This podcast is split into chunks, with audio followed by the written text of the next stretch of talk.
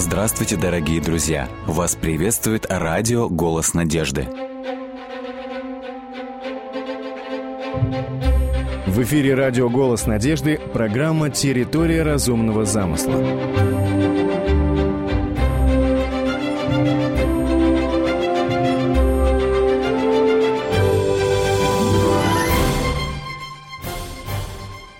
Клетка – это мельчайшая фундаментальная единица жизни. Давайте рассмотрим еще один крайне важный структурный компонент клетки. Ядро клетки. Ядро клетки – это уникальный клеточный органоид. Во всех живых клетках в центре протоплазмы под микроскопом можно увидеть плотное тельце овальной формы. Это и есть знаменитое ядро клетки. Из чего состоит ядро клетки? Прежде всего, клеточное ядро окружено оболочкой. Оболочка отделяет ядро от цитоплазмы. Цитоплазма – это внутренняя среда, это полужидкое содержимое клетки. А оболочка клетки представляет собой тончайшую двойную мембрану с микроскопическими порами. Через эти поры постоянно осуществляется процесс обмена между ядром и цитоплазмой. Эти поры действуют как настоящие контрольно-пропускные пункты. Если необходимо, эти пропускные пункты закрывают ядро от цитоплазмы, и наоборот, если необходимо, они широко раскрываются и пропускают в нее крупные белковые молекулы. В жидкой фазе ядра в ядерном соке, его называют кариоплазмой, расположены ядрышки. Они являются узловым пунктом взаимоотношений между ядром и цитоплазмой. Ядерный сок содержит также нити хроматина. Они состоят из молекул ДНК в комплексе с белками. Как нам, наверное, известно, ДНК – это носитель наследственной информации, которая передается в поколениях.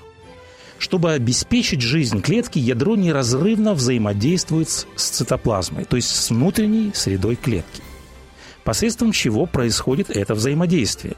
Прежде всего посредством так называемой эндоплазматической сети.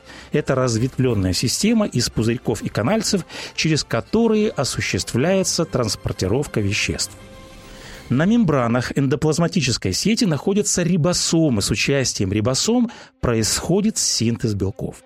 Вот таково строение клеточного ядра – Давайте теперь рассмотрим, каково значение ядра, этого уникального клеточного органоида. Ядро имеет огромное значение. Ученые провели эксперимент. Они брали фрагменты амебы или инфузории и удаляли из этих фрагментов клеточное ядро. И вот когда клетка лишалась ядра, такие клетки через короткое время погибали. Соответственно, мы делаем вывод, какова функция ядра – Ядро клетки – это мозг всей этой комплексной системы. Это командный пункт, это центр управления жизнедеятельностью клетки, это гигантский не по размерам, а по объему информации информационно-вычислительный центр. Ядро регулирует активность всей клетки. Клеточное ядро осуществляет ряд функций. Во-первых, это хранение генетической информации, а также ряд таких функций, как передача, реализация наследственной информации, регуляция большинства функций клетки. Ядро также определяет синтез белков, участвует в делении клетки, руководит дифференцировкой клеток, руководит формообразованием тканей и органов. Давайте прежде всего кратко рассмотрим такую функцию ядра, как хранение генетической информации. Ядро клетки – это хранилище, и оно содержит инструкции. Ядро содержит план жизни всего организма. Все клетки в этом мире работают в соответствии с этим генеральным планом. Они работают в соответствии с инструкциями, которые клетка получает из центра управления из ядра – где хранится вся наследственная информация в клеточном ядре. Внутри ядра находятся хромосомы. Хромосомы состоят из переплетенных ветвей молекулы ДНК, и каждая клетка, она сама по себе микроскопическая по размеру. Но обратите внимание, в каждой клетке содержится около двух метров ДНК. Мы видим целые метры молекул ДНК с удивительным искусством – упакованы в тельце хромосомы, которая сама по себе еле различима в оптическом микроскопе. Как мы, наверное, знаем, по своей форме цепь ДНК напоминает двойную спираль, которая состоит из определенной комбинации четырех разных молекул – аденин, тенин, тимин и цитозин. И вот в этих цепях ДНК детально закодирована информация о всех клеточных системах. ДНК – это база данных с колоссальным количеством зашифрованной информации – эта информация составила бы сотни и сотни томов энциклопедий.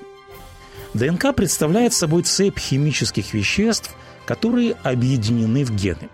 Ядро – это вместилище генов. Каждый ген содержит инструкции для создания определенного белка. ДНК содержит десятки тысяч инструкций, которые говорят нашим клеткам, что делать, как делать, когда делать, каким образом строить не только наши клетки, но и все органы.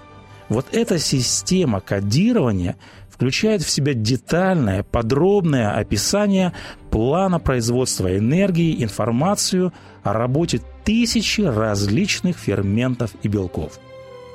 Однако вот эта важная цепь химических веществ ДНК, она была бы совершенно бесполезной без армии микроскопических машин – без армии ферментов, которые бесконечно путешествуют вдоль ДНК. Они расшифровывают ДНК и превращают в инструкции, так называемые ИРНК, которые посылаются клетке.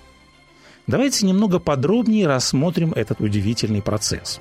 Каждый ген ДНК содержит инструкции для создания определенного белка. Белки – это важнейшие элементы для жизни клеток. О роли белков мы скажем немного позже. И вот с чего начинается синтез органической молекулы белка. Среди многочисленных генов ДНК сначала необходимо найти один единственный ген, который содержит необходимую информацию. Для этого прежде всего необходимо расплести двойную спираль ДНК. Выше мы упомянули об армии микроскопических машин ферментов.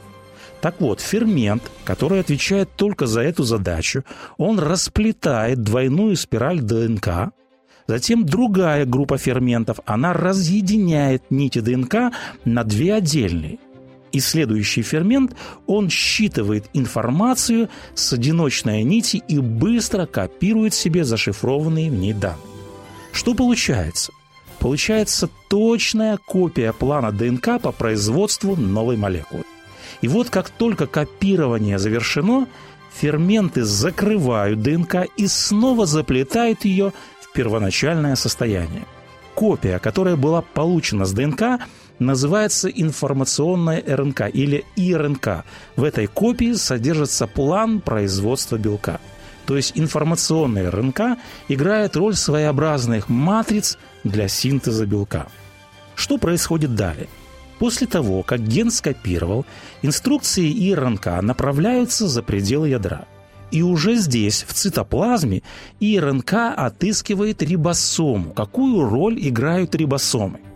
Рибосома – это своего рода мобильный завод, это своего рода мобильная фабрика клетки. Здесь непосредственно производится синтез белка.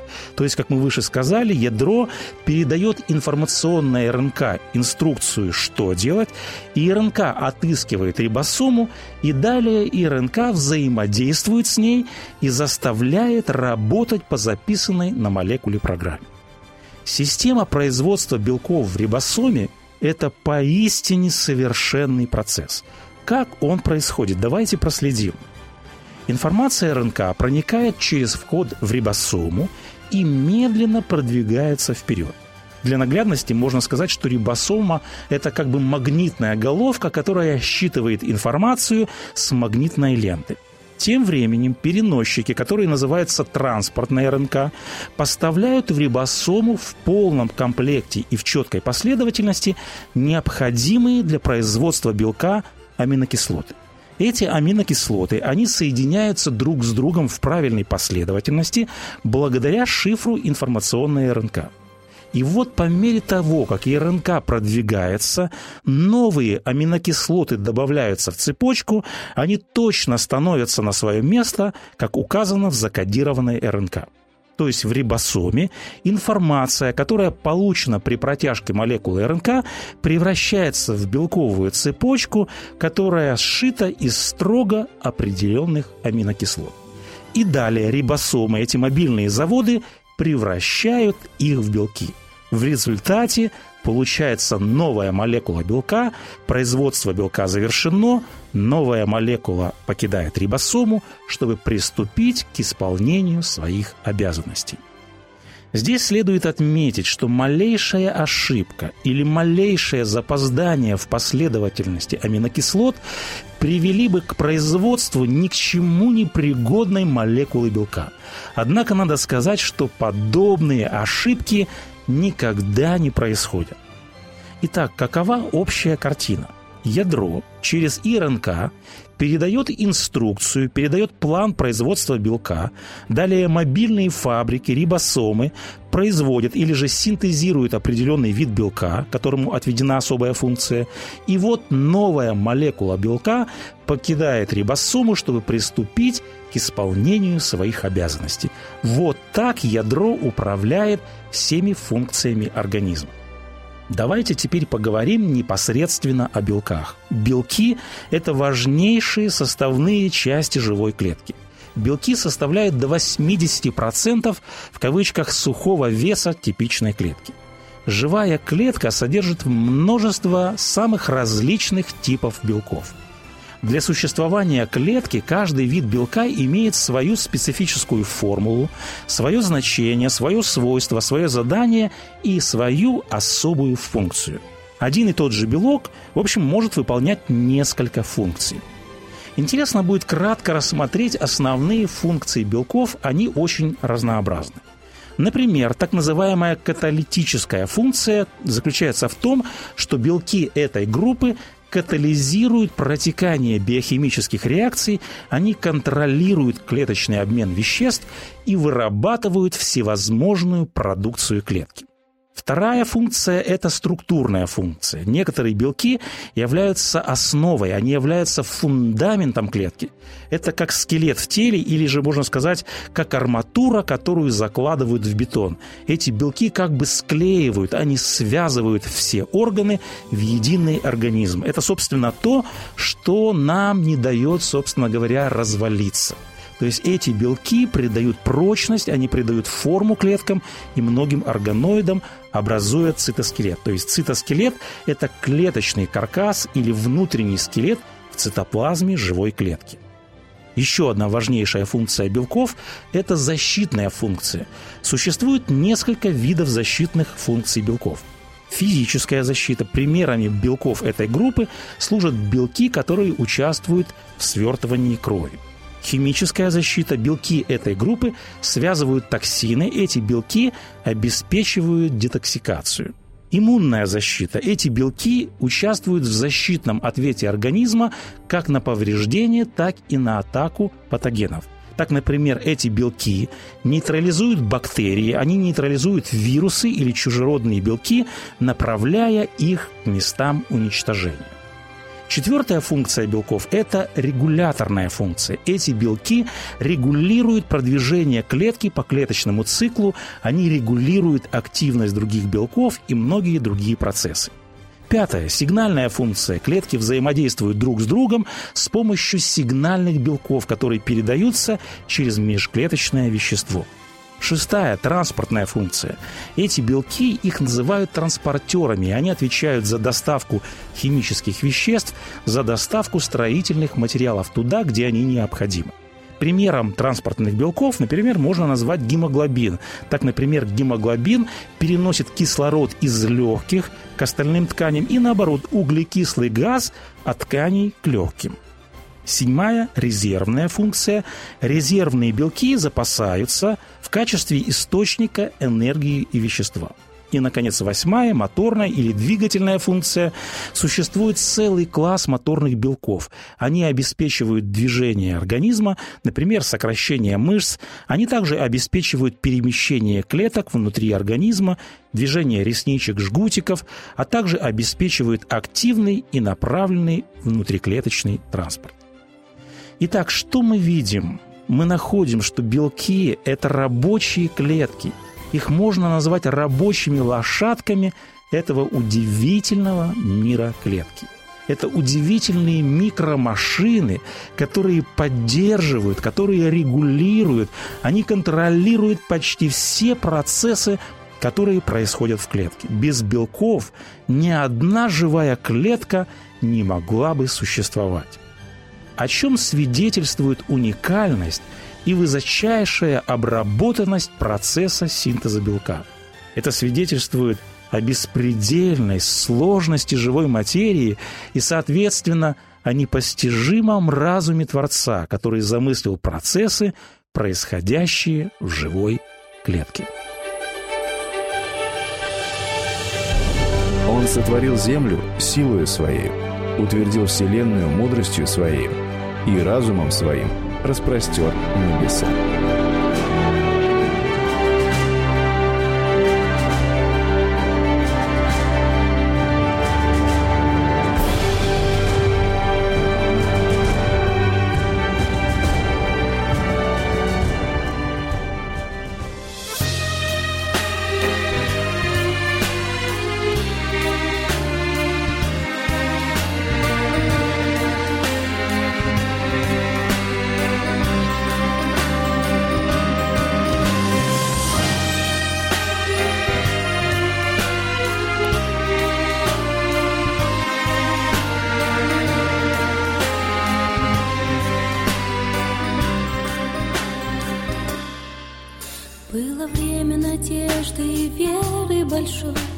Высоко воспаряли мечты. Шла я к людям с доверчивой, чистой душой, но наткнулась на меч клеветы. Не летаю в мечтах, не парю высоко, еще раны души так свежи. Заглушить эту боль мне одной нелегко, я молю о прощении в тиши. Боже мой,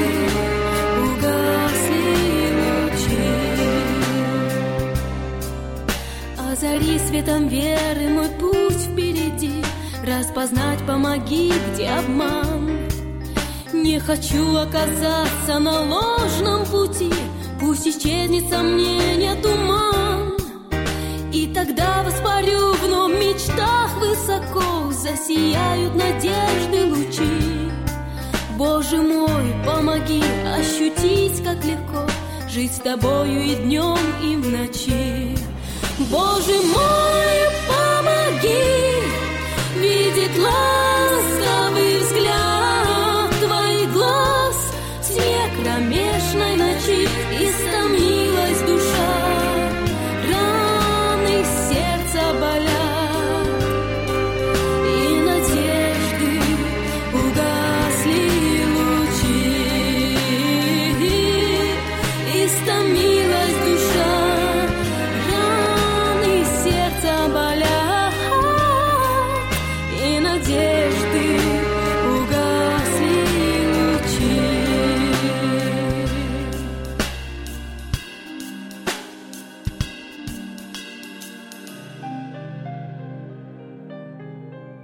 Мир качался в его глазах, как раскачивает лодку порывистый весенний ветер.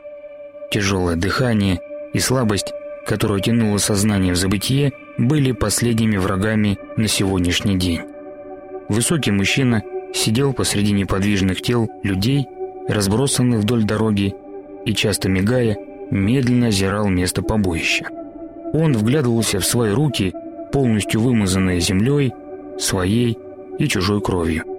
Кулаках каменной хваткой были зажаты два серповидных предмета. Происхождение их память объясняла долго. Их внешний вид с застрявшими обрывками одежд никак не походил на ослиную челюсть, порванную надвое. Большинство зубов с самодельных дубин слетели от ударов по мечам и щитам нападавших. Он помнил, как пришел сюда, связанный своим народом, которого был поставлен защищать всемогущим богом своих отцов. Он помнил, как завыли и кричали по-звериному враги, увидев его и толкаемые жаждой быстрой расправы. Он даже улыбнулся, когда вспомнил ожог на руках от загоревшихся веревок, через что он и узнал о приходе из небесного мира всепобеждающей славы Божьей. Движимый неземной силой, облеченный в его тело, он старой челюстью осла, поделенный надвое, бросился в ряды ликующих врагов. Вспомнить и объяснить последующие часы он мог лишь урывками. Горы тел вдоль дороги были памятниками, где противник всей гурьбой набрасывался на одного человека, и тот, вопреки всему, планомерно продвигался вперед, навстречу полной победе своего небесного предводителя. В конце он догонял потерявших разум от страха врагов, бегущих и ползущих прочь от ярости судьи Израиля. Сейчас же, обессиленный до смерти, он с трудом мог молить о помощи своего невидимого господина, потому как жажда душила его тело, не способное на такой подвиг. В тишине, прерываемой лишь горным ветром, посреди неподвижно застывших тел, ослабленный до предела герой шарил в пустоте перед собой рукой, силясь ухватить надежду на скорую небесную помощь. Сознание затухало, а ответа так и не было слышно. Совсем рядом раздался грохот, как от рухнувшей скалы, и перед глазами умирающего человека, искрясь на солнце пестрой радугой, в поднебесье ударил столб воды. Книга судей, глава 15. С вами был Александр Медведков. Заходите, пишите и оставляйте отзывы на сайте голоснадежды.ру.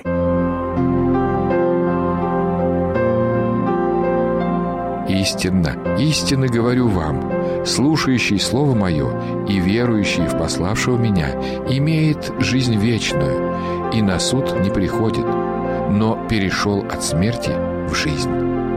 Евангелие от Иоанна, 5 глава, 24 стих.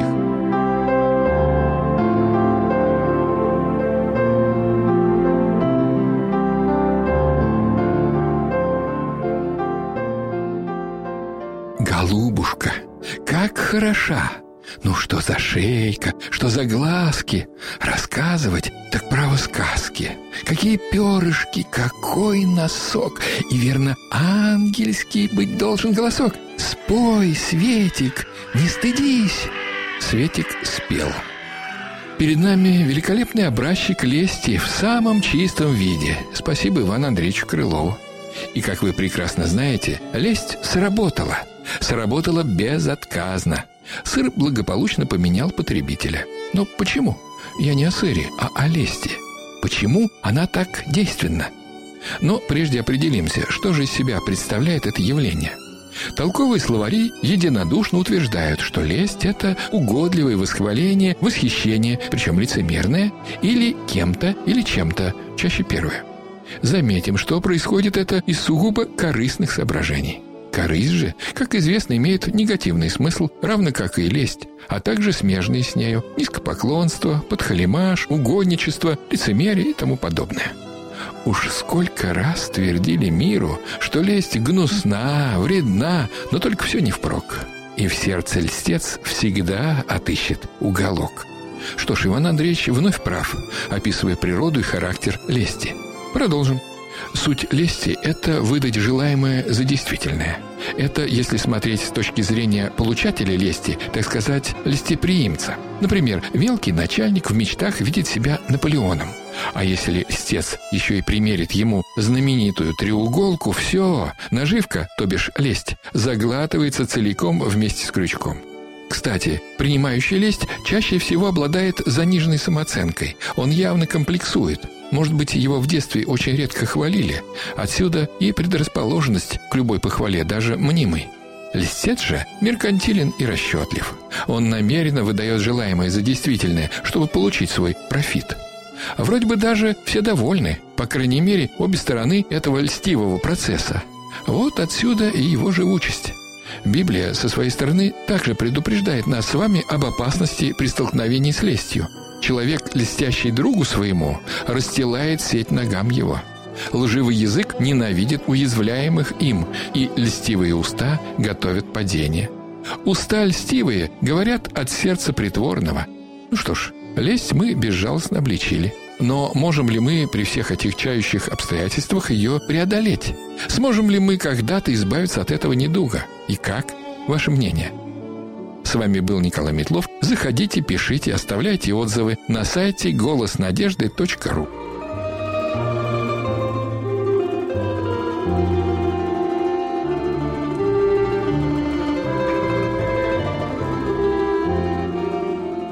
Дорогие друзья, вы можете оставить свои сообщения через WhatsApp и Viber по номеру плюс 7 915 688 7601 или позвонить нам на бесплатную линию, которая работает на территории Российской Федерации. Номер 8 800 100 ровно 1844.